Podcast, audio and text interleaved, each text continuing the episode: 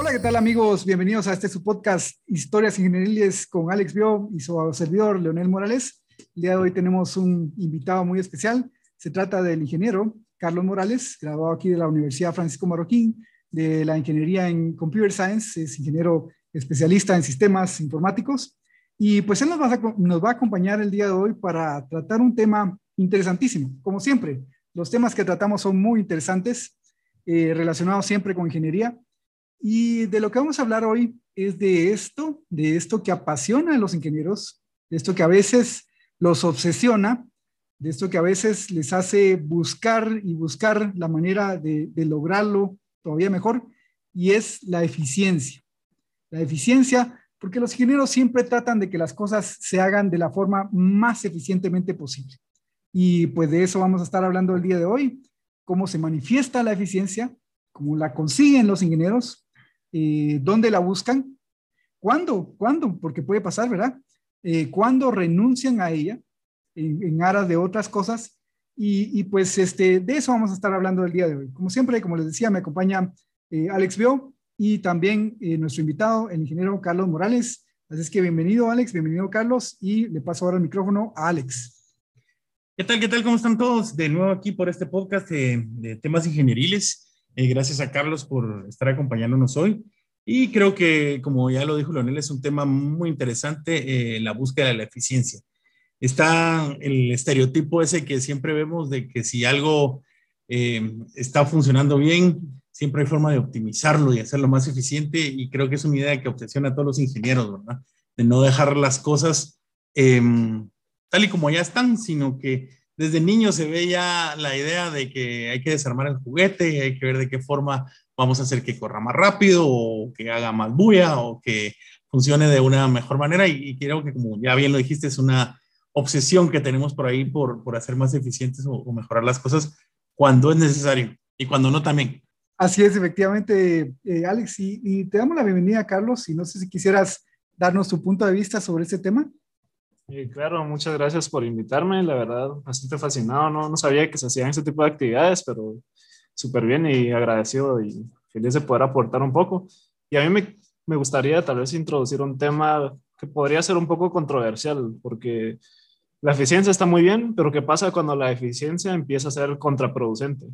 Porque, por ejemplo, yo lo podría relacionar a la educación, porque también hay más ahora con clases virtuales y demás, hay un como movimiento bastante extraño donde la gente quisiera ser eficiente, pero en realidad la eficiencia en este sentido podría apoyarnos a aprender mejor o estamos aprendiendo menos porque queremos ser más eficientes. Entonces, ¿qué es lo que estamos haciendo como estudiantes, como docentes, como personas que aprenden?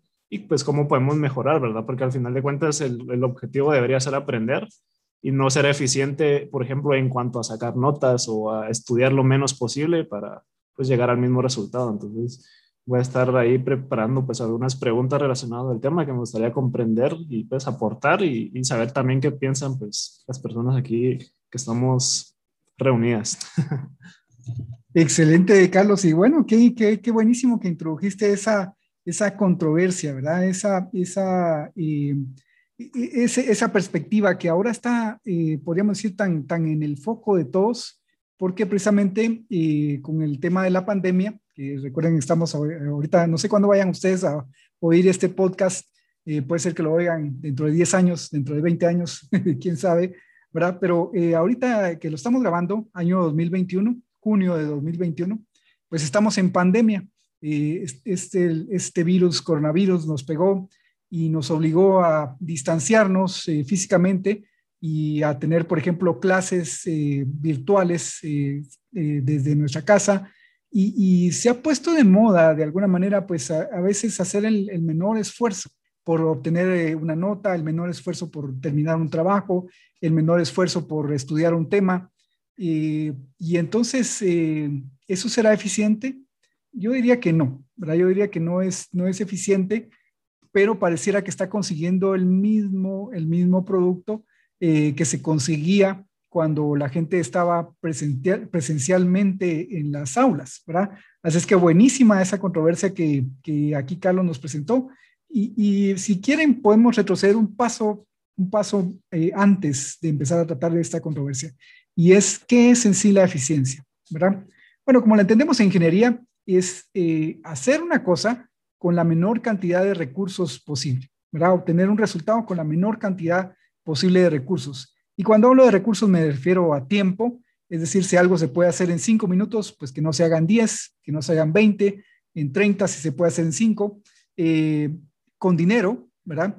Si se puede hacer con dos quetzales, que no se haga con cuatro o con ocho, eh, con, con, recursos humanos, ¿verdad? Si se puede hacer por una persona o por cero personas, si lo puede hacer una máquina, pues entonces que no se haga por tres personas, que no tengan que haber cinco personas encargadas de este proceso, si en realidad puede haber una máquina que está encargada de ese, de ese proceso. Entonces, la eficiencia tiene que ver con la cantidad de recursos que ponemos para lograr un objetivo, un producto, un proceso, eh, y que en ingeniería pues eh, se nos enseña a que siempre debe ser la menor cantidad posible. A mí me gusta decir que los contadores tienen la cabeza cuadrada, los abogados siempre piensan en leyes y los ingenieros siempre pensamos en eficiencia. Muy bien, le paso el micrófono ahora a Alex para que nos dé su perspectiva.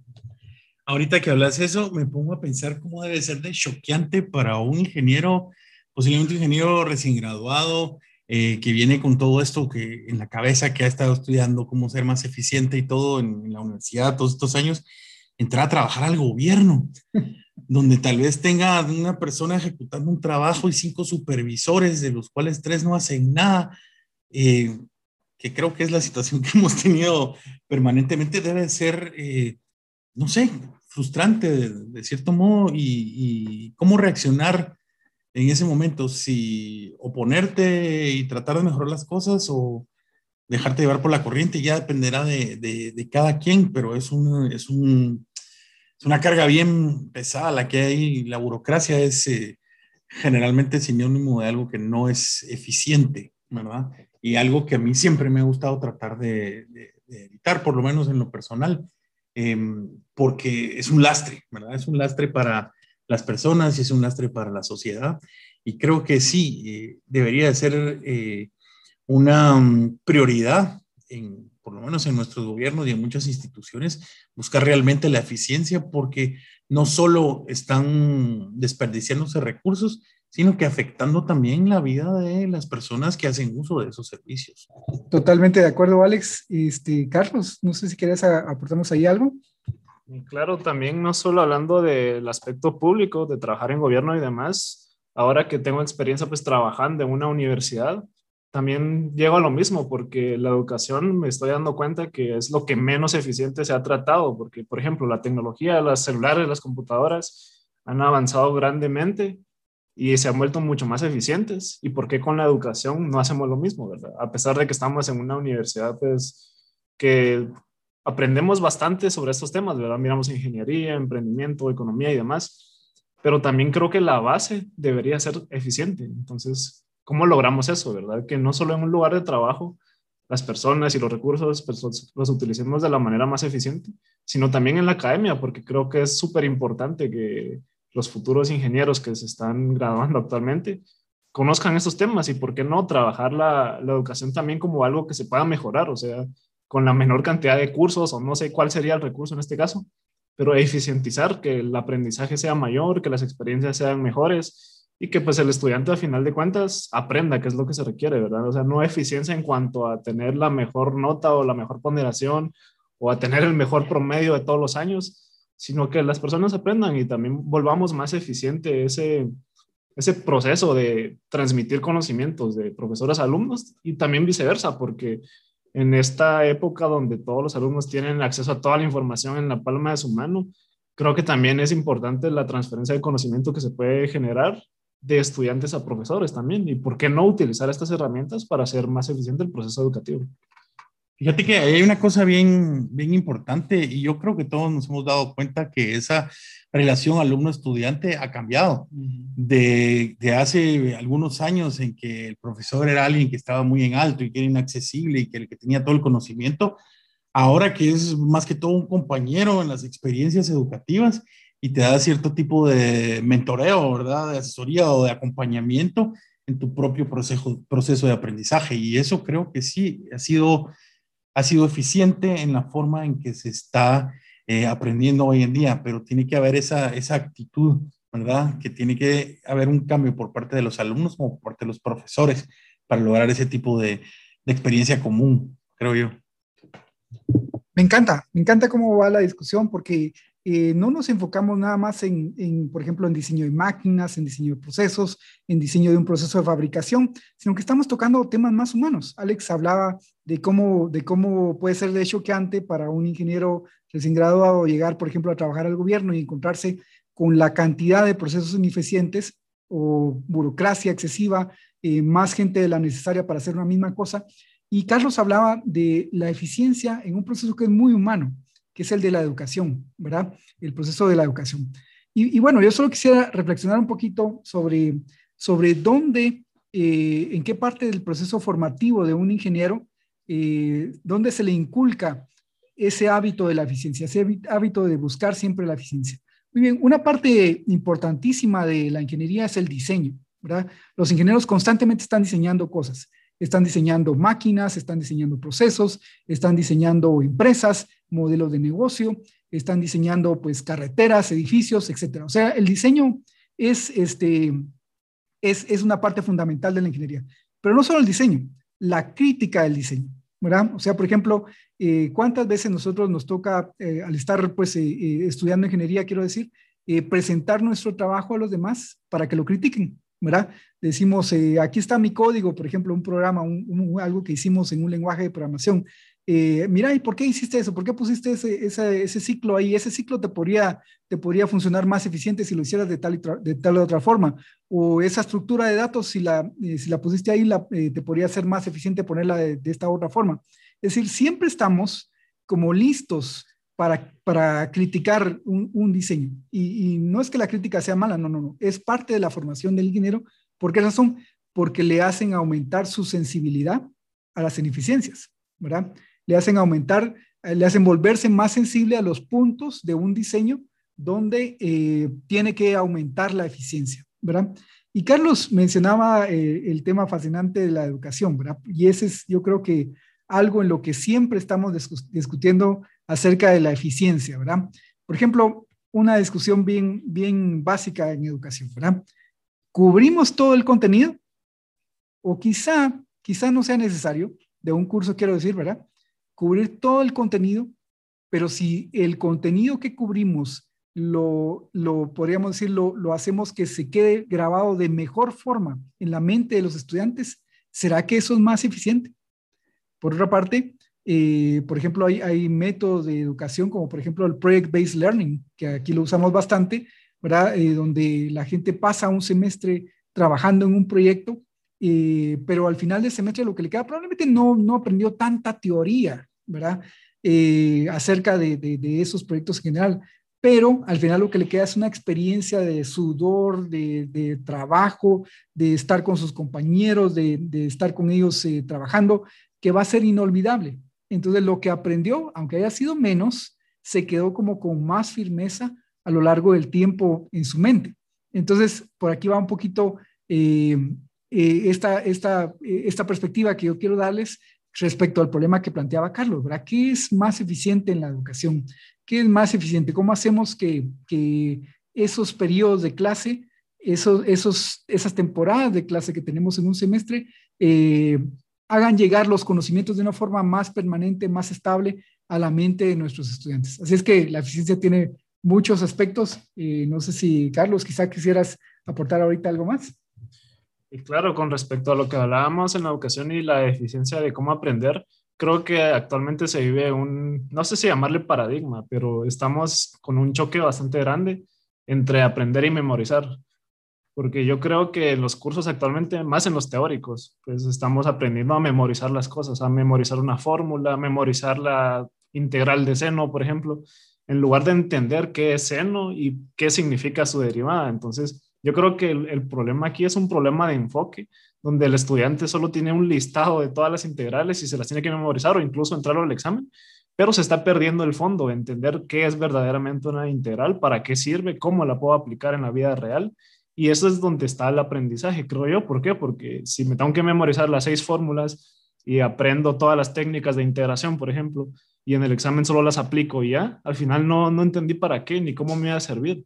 Entonces es algo que posiblemente se me va a olvidar al terminar el curso. ¿Por qué? Porque ya no tengo que usar la lista, ya no tengo que usar todo lo que memoricé y al final no aprendí nada. Entonces solo memoricé una parte de un conocimiento que me enseñaron, saqué mi nota, hice mi examen, gané el curso, pero no aprendí realmente nada. Entonces creo que es un reto bastante interesante porque tampoco es que todos los cursos se puedan dar como basados en proyectos o basados en la realidad.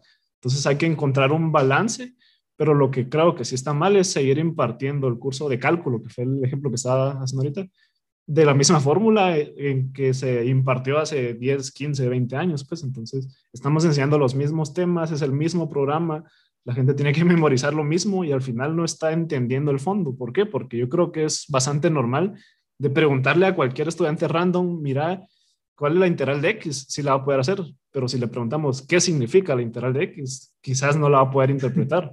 O cómo pasar un problema de la vida real y traducirlo a las matemáticas, por ejemplo, que es el ejemplo que estamos tocando. Entonces yo creo que aquí es una parte bastante interesante y, va a ser una discusión por mucho tiempo de cómo le hacemos para balancear esas dos partes. Entonces quisiera saber qué piensan.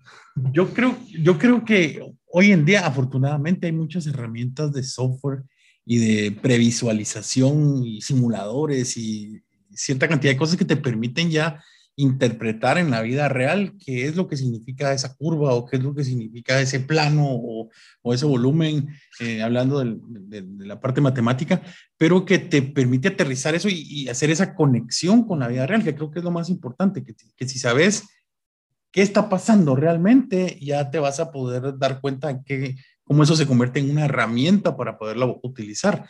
Eh, que, que, creo que sí, e, ese problema de la memorización en muchos cursos es, es, es cierto. Ah, pensemos no en matemáticas, pensemos un curso de historia, donde muchas veces la gente se aburre por tener que estar aprendiendo nombres y fechas y eventos, pero si pudieras ver como la película de la historia, decir, identificarte con el personaje y saber en qué circunstancias estaba y por qué estaban pasando las cosas, de volverte eh, parte de eso, te va a dar una experiencia que va a ser mucho más duradera y que vas a entender y que vas a aplicar mejor.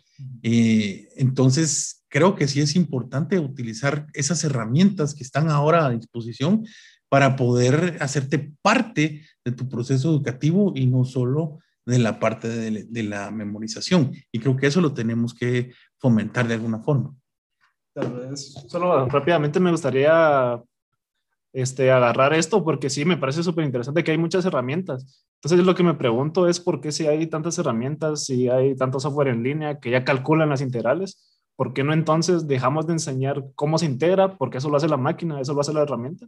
Y dedicarnos más al fondo, ¿verdad? De qué significa esta ecuación, de dónde la obtuvimos y que la máquina o la herramienta sea la que la resuelva. Entonces yo creo que ahí es donde se debería ir moviendo para aumentar la eficiencia en esa parte. Súper interesante, me encanta, me encanta cómo llevamos la conversación, porque aunque empezamos hablando de un tema sumamente técnico, que es el de la eficiencia, ¿verdad? Estamos hablando de algo mucho más humano, que es la educación. Y eso, pues, eh, me encanta, ¿verdad? Porque quiere decir que el pensamiento de ingeniería puede llegar, no se queda solamente en lo técnico, sino que puede llegar a tocar aspectos que son fundamentales del ser humano. Y aquí quiero darles mi opinión eh, algo controversial, pero por favor, el día de hoy tenemos un programa súper controversial, así es que no, eh, no, importa, pero yo sí estoy a favor de, de la memorización. Les voy a explicar por qué. Eh, la memoria es una herramienta bien importante para nosotros. Es decir, los seres humanos tenemos memoria por una razón, es decir, porque queremos recordar cosas, ¿verdad? Y si tenemos mala memoria, pues eso nos afecta. ¿Y, qué significa tener mala memoria? Que olvidamos fácilmente eh, datos importantes, que olvidamos reuniones, que olvidamos este, eh, ecuaciones o que, nos están sirviendo para, para, constantemente para el día a día, ¿verdad? Entonces, eh, ejercitar la memoria, como se hace, por ejemplo, en las escuelas primarias o en las escuelas secundarias y en algunos cursos en la universidad, yo creo que sí es importante, porque la memoria es una parte fundamental de nuestra mente, lo mismo que la imaginación, lo mismo que, pues el razonamiento, eh, la memoria es una parte integral de, nosotros, ¿verdad? Obviamente, tal y como dice Carlos y como lo han eh, explicado eh, muy bien los dos, Alex y Carlos, la educación no tiene que ser basada únicamente en la memoria, pero sí, para mí sí tiene que tener un componente, un componente de memoria. Y más todavía, Yo siempre digo que, que, en los tiempos actuales, como bien decía Carlos, ya todo el conocimiento está ahí al, al, alcance de la mano, pero siempre hay conocimientos que son como más nuestros. Para mí, por ejemplo, es la interacción humano-computador.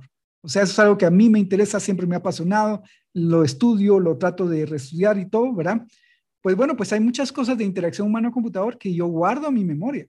¿Por qué? Porque, él, porque me apasionan tanto o porque, o porque las enseño o porque las uso o porque constantemente las, las estoy como, podríamos decir, revisitando mentalmente, ¿verdad? Que están ahí, están frescas en mi memoria. Y no me molesta eh, hacer, eh, aprenderme algo de memoria de interacción humano-computador pero hay otro montón de cosas pues que solamente las necesito como, como, como quien dice, vea, solamente para el momento, just in time, solo las necesito ahorita, ¿verdad? O sea, saber, eh, no sé, un dato así trivial, ¿verdad? ¿Cuál es la capital de Indonesia? Pues, este, no sé, eso no lo sé, no, no lo sé de memoria. Eh, lo necesito saber, bueno, pues, pues lo busco en, en Google, ¿verdad? Es decir, es conocimiento just in time. Es decir, lo, lo, voy a usar solo lo, lo voy a tomar un momento y, y lo desecho, ¿verdad? Eh, y entonces eh, la memoria para mí sí es valiosa, pero como bien decía Alex, ahora hay tantas herramientas de software, hay tantas eh, herramientas de visualización que quizá lo que nos, lo que nos interesa tener, también como lo decía Carlos, ¿verdad? Es, es la razón. ¿Por qué la, la, integral funciona de esta forma? ¿Por qué el seno funciona de esta forma? ¿Por qué el coseno funciona de esta forma, es decir, entender las razones de fondo, entender el concepto de fondo, para que cuando tengamos que usar esas herramientas, esas herramientas de software, pues entonces las podamos eh, usar con conocimiento de causa y no simplemente, ah, porque me salió en la compu que así había que hacerlo, así lo hago, ¿verdad? Entonces, eh, siempre tiene que quedar ese, ese, ese fundamento, pero como les decía, para mí, yo, yo, yo siempre voy a ser como, como quien dice un defensor de, de la educación de memoria. Eh, claro, nunca absolutamente de memoria, ¿verdad? O sea, que todo tuviera que aprenderse de memoria, no, no, no, eso no. Pero sí que tiene que haber un componente, ¿verdad? Que requiera memorizar. Y bueno, no, no quisiera acaparar el micrófono, así es que eh, a ver, se lo paso aquí a Alex. sí, obviamente, eh, solo para aclarar, nadie está, nadie está quitando la, la, su a la memoria, obviamente, no, sí. Yo lo, lo proponía como herramientas complementarias, ¿verdad? Eh, herramientas complementarias que pueden ir de la mano. Y es que me recordé de una discusión que tuvimos hace tiempo que era una plática y que se volvió más complicada de lo que, de lo que pensamos. No sé si te acuerdas, Leonel, cuando estábamos hablando si era necesario aún enseñar mecanografía en los colegios. Y se armó un debate, que unos que sí, otros que no, y casi que pelean. No, pero sí hubo bastantes opiniones eh, bien diferentes, porque ya hoy en día, bueno, ¿vale la pena enseñar mecanografía o no? Si se usan computadoras, pero se usan teclados eh, de, los virtuales en los teléfonos y también todo va hacia, hacia la interacción por voz, pero según mi opinión propia y personal, creo que todavía es importante aprender mecanografía. Tal vez no en las máquinas de escribir, aquellas mecánicas que usábamos nosotros de, de, de patojos, pero sí llevar un curso digital, de, mecanografía, yo siento que sigue siendo importante, pero les abro la pregunta porque eh, puede haber respuestas sorprendentes. Eh, yo vez estoy viendo eso porque tengo hermanos pequeños, entonces cabal justamente pasó esa transición de la mecanografía, de ir a la máquina a escribir y correr el papel, a hacerlo con un software. Entonces ya la gente en su computadora pues va a estar aprendiendo y tiene mejor feedback que una maestra pues diciéndole, mire, hizo esto mal, o las teclas se le trabaron o lo que sea. Entonces, el software lo que le permite es decirle al alumno, bueno, hiciste esto bien, te equivocaste tantas veces, tu ritmo de escritura es tanta. Entonces, yo creo que esa transición de algo mecánico y eficientizarlo a través del uso de software es incluso mucho mejor. ¿Por qué? Porque la persona está aprendiendo y tiene mucho más feedback que con las maestras tradicionales que nosotros conocemos. Y también para um, aportar con el tema que estábamos hablando de la memoria, también creo que es súper importante sin embargo, creo que la memoria es un paso en el proceso del aprendizaje. Pasa por la memoria, después lo digiero, después lo aprendo, lo internalizo o demás.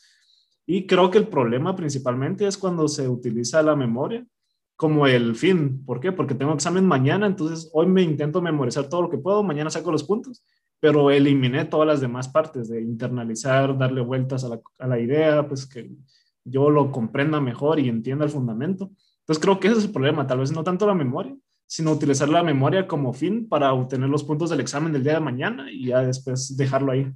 Pero, por ejemplo, lo que hablamos de la mecanografía, la memoria, la mecanografía es pura memoria. Vos memorizás la posición de las teclas, tus músculos, tu memoria muscular eh, eh, eh, se, se, se, alimenta con eso, de la práctica, la práctica, y la práctica, y después ya sale natural. Esa es una aplicación de la memoria que es 100% memoria y no necesitas comprender qué hay detrás ni nada, sino que simplemente utilizar la memoria como la herramienta para, para poder aprender a, a, usar el teclado, ¿verdad? O manejar incluso. Y manejar, sí, hay muchos aspectos. Totalmente de acuerdo con eso, sí, y de hecho, pues eh, si ustedes se dan cuenta, cuando memorizamos algo, de alguna manera buscamos la eficiencia, porque como bien decía ahorita Alex, cuando entrenamos a nuestro sistema muscular para que recuerde la exposición de, los de las teclas, estamos haciendo el proceso más eficiente, o como decía Carlos ahorita, manejar, ¿verdad? Cuando entrenamos a nuestros pies para que encuentren los pedales sin tener que ver hacia abajo, ¿verdad? O a nuestra mano para que encuentre la palanca, y sin tener que ver dónde está la palanca o tener que pensar, estoy en, cuarta, en tercera, en segunda, en un carro mecánico, quiero decir, ¿verdad? Eh, estamos haciendo más eficiente el proceso porque estamos liberando recursos, liberando recursos que de otra manera tendrían que estar puestos en encontrar una tecla en el teclado, encontrar una posición en la palanca, pensar si es el, el freno o el acelerador el que vamos a presionar, ¿verdad? Entonces, la memoria ahí juega un valor importante porque nos hace ser más eficientes. O cuando, por ejemplo, recordemos algo que probablemente todos hemos memorizado, nos ha tocado memorizar, las tablas de multiplicar, ¿verdad? O sea, si cada vez que quisiéramos hacer una multiplicación, tuviéramos que ir a buscar una calculadora, o aunque sea que la tuviéramos en el celular, cargar la aplicación de la calculadora para, para, hacer la multiplicación, eso es muy ineficiente, dígame si no. Eh, lo, pero lo bueno es que alguien se preocupó porque nosotros de chiquitos metiéramos todas esas tablas de multiplicar, o por lo menos la mayoría, siempre hay unas que cuestan, ¿verdad? La del 7, por ejemplo, eh, las metiéramos en nuestra mente de forma que siempre las tuviéramos ahí a mano. Eso eficiente, hace, hace más eficiente un montón de procesos, ¿verdad? Estamos en, la, en, la, en el supermercado y voy a llevar cuatro de estos, ¿cuántos cuatro por el precio, verdad? O estamos, por ejemplo, en otro país y tenemos que hacer un cambio de una conversión de moneda, de, de que sales a, otro, a otra moneda, etcétera, o de dólares a otra moneda. Mentalmente va, multiplicamos por el tipo de cambio ahí, es decir, ¿Por qué lo podemos hacer así? No tenemos que andar con una calculadora siempre. Bueno, pues porque alguien se preocupó de que nosotros en nuestra niñez y juventud nos aprendiéramos de memoria las tablas de multiplicar. Así es que, en fin, yo creo que podemos dejar aquí el, el tema de, de, la memoria, ¿verdad? Eh, tiene su justo valor, hay que tratar de que, de que no pase más allá, eh, no, no sea excesivo el uso, porque en ese sentido, y, y, con esto ya, ya termino para no acaparar de nuevo, ¿verdad? Este, hay una, hay una, una, una cuestión rara, un fenómeno extraño, ¿verdad? Y aquí vemos aquí en la universidad. ¿Quiénes intentan regresar como docentes más adelante? Fíjense que no siempre es el que sacó la mejor nota, no siempre. Eh, a veces es alguien que no sacó la mejor nota, pero disfrutó más la clase. ¿Por qué razón? Porque el que, el que sacó la mejor nota probablemente no la disfrutó porque como decía Carlos, ¿verdad? Tuvo que meterse en la cabeza un, libro un día antes del examen o tuvo que eh, trabajar excesivamente porque estaba buscando el 100, ¿verdad?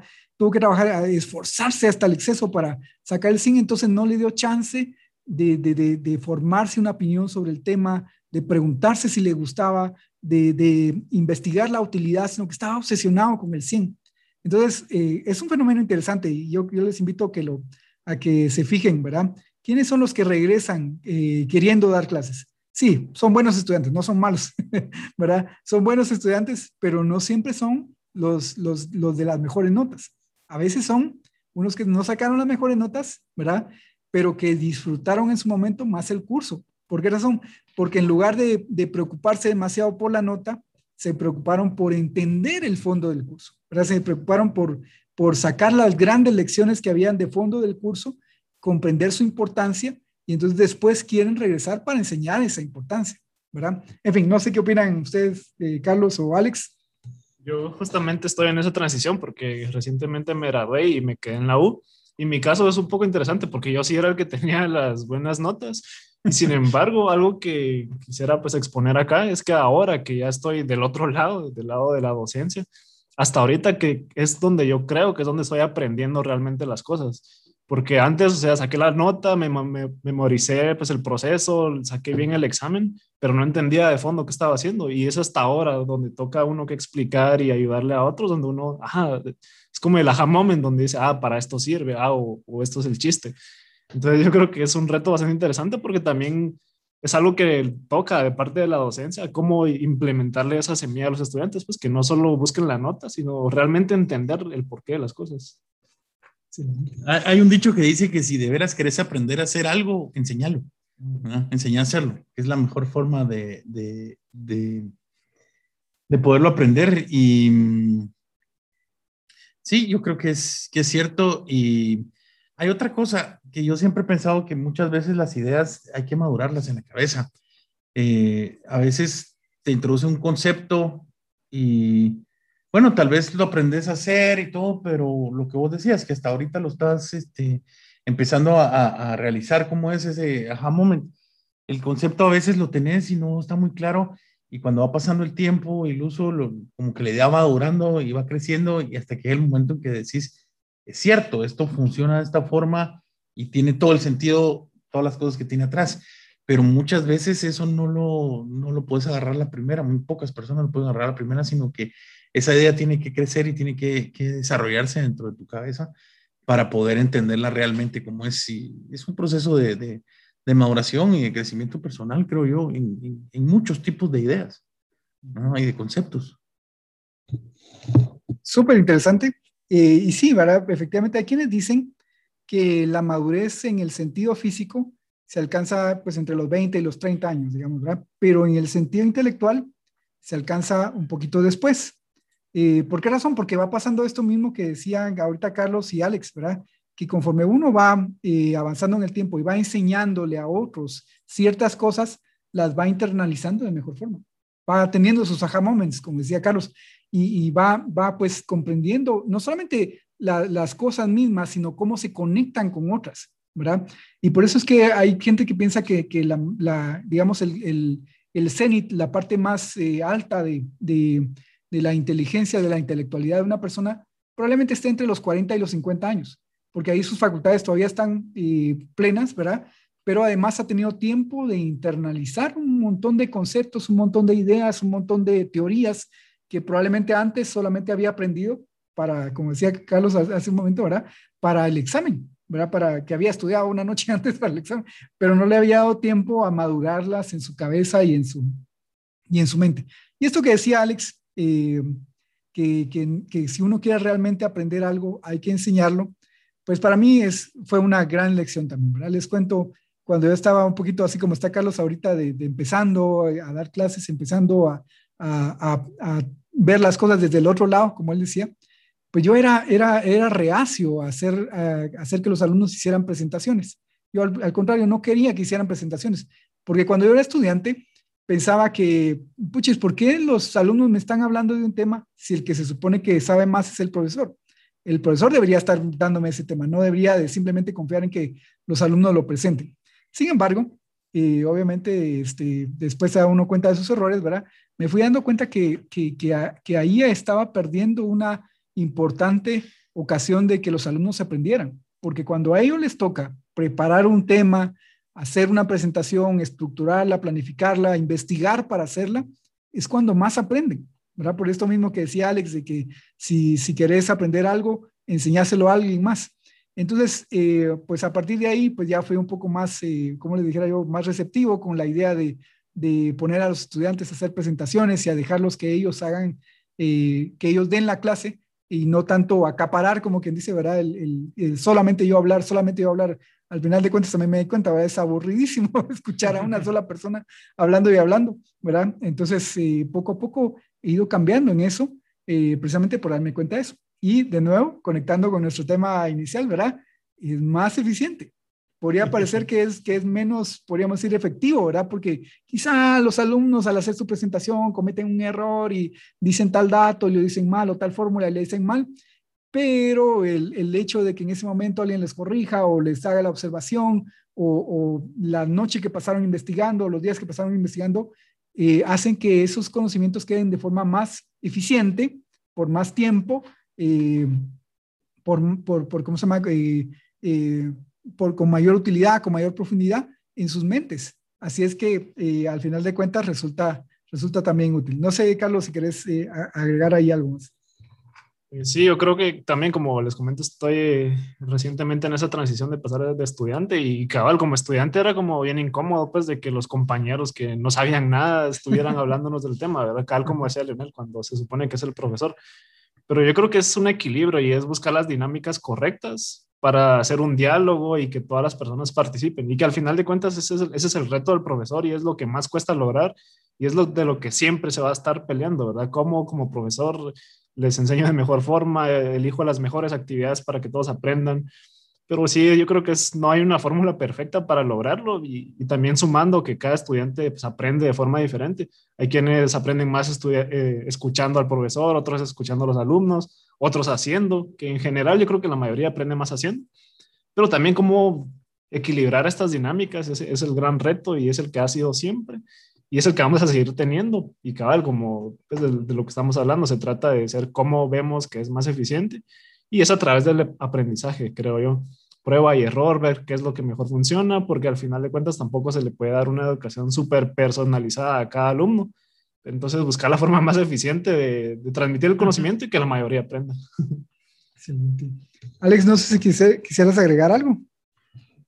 No, pues este, una cosa interesante es que muchas veces aquí en la universidad hemos tratado de, de, enseñar eficiencia siendo ineficientes, en el sentido de aquella actividad en los primeros años de ingeniería, de ejecutar una acción en la mayor cantidad de pasos posibles, ¿verdad? O máquinas que ejecutan una acción, pero tienen que pasar por tres tablas y cinco cuartos de, de distancia para poder echarle mm, azúcar al café. O sea, pero todo eso, toda esa ineficiencia te va enseñando al mismo tiempo cómo se hacen las cosas y cómo no se hacen también, ¿verdad? Entonces, la contraposición de un concepto con, el concepto contrario te puede hacer que lo entendas al final eh, de, una manera muy impresionante, de, siendo una experiencia que se te va a quedar grabada en, la mente. Totalmente de acuerdo. Y bueno, empezamos esta reflexión. Es increíble cómo se pasa el tiempo, ya llevamos más de media hora hablando de esto, eh, pero empezamos hablando de, haciendo esta reflexión sobre cómo la eficiencia está tan, tan metida en la mente de los ingenieros. Y Alex empezaba diciendo eh, ¿Qué pasa con los esos ingenieros que llegan a, trabajar al gobierno, decía él, pero puede ser en general eh, a cualquier lugar? Y siendo estudiantes de ingeniería, con su entrenamiento, buscando siempre la eficiencia, llegan y se dan cuenta de lo que es ineficiente, ¿verdad? Y eso les choca.